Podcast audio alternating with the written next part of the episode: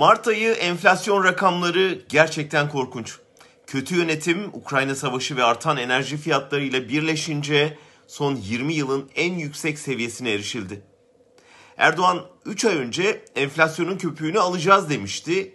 O köpüğü alamadı ama enflasyon onun koltuğunu alacak gibi görünüyor. Acaba öyle mi? Dünyadan bir örnek verelim. Halen Türkiye %61'lik yıllık enflasyon oranıyla Avrupa'da birinci, dünyada ikinci ülke konumuna geldi. İlk sırada Venezuela var. Orada Ocak enflasyonu %472 idi. Venezuela bu enflasyonda dünya birincisi iken asgari ücrette dünya sonuncusu durumunda. Asgari ücretli bir Venezuelalı geçen aya kadar 2.3 dolar aylık alıyordu. Yemek yardımı dahil. Sonunda geçen ay devlet başkanı Maduro asgari ücrete 17 kat zam yaptı. Asgari ücretlinin aylığı böylece 40 dolara yaklaştı. Halen ülkede yoksulluk oranı %95.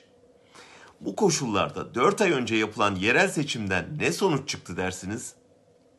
Maduro'nun iktidar partisi ülkedeki 23 eyaletin 20'sinden zaferle çıktı. Hep diyoruz ya Demirel'in tencerenin deviremeyeceği iktidar yoktur sözü her zaman geçerli değil.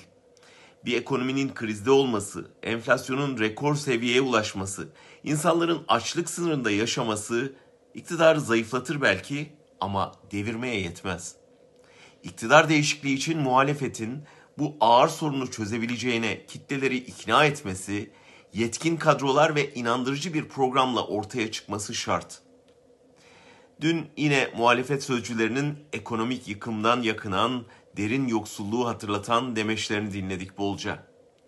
Vatandaşın kendi çektiği çilenin farkında olmadığını mı sanıyorlar acaba? Ne zaman bu her şey battı dilinden kurtulup biz devralmaya hazırız, şu kadrolarla, şu yolla çözeceğiz demeye başlayacaklar ki? Belki de muhalefetin dilini değiştirmek için onlara her gün Macaristan'ı, Venezuela'yı hatırlatmak ve yoksulluğu değil, nasıl çözeceğinizi anlatın demek gerekiyor.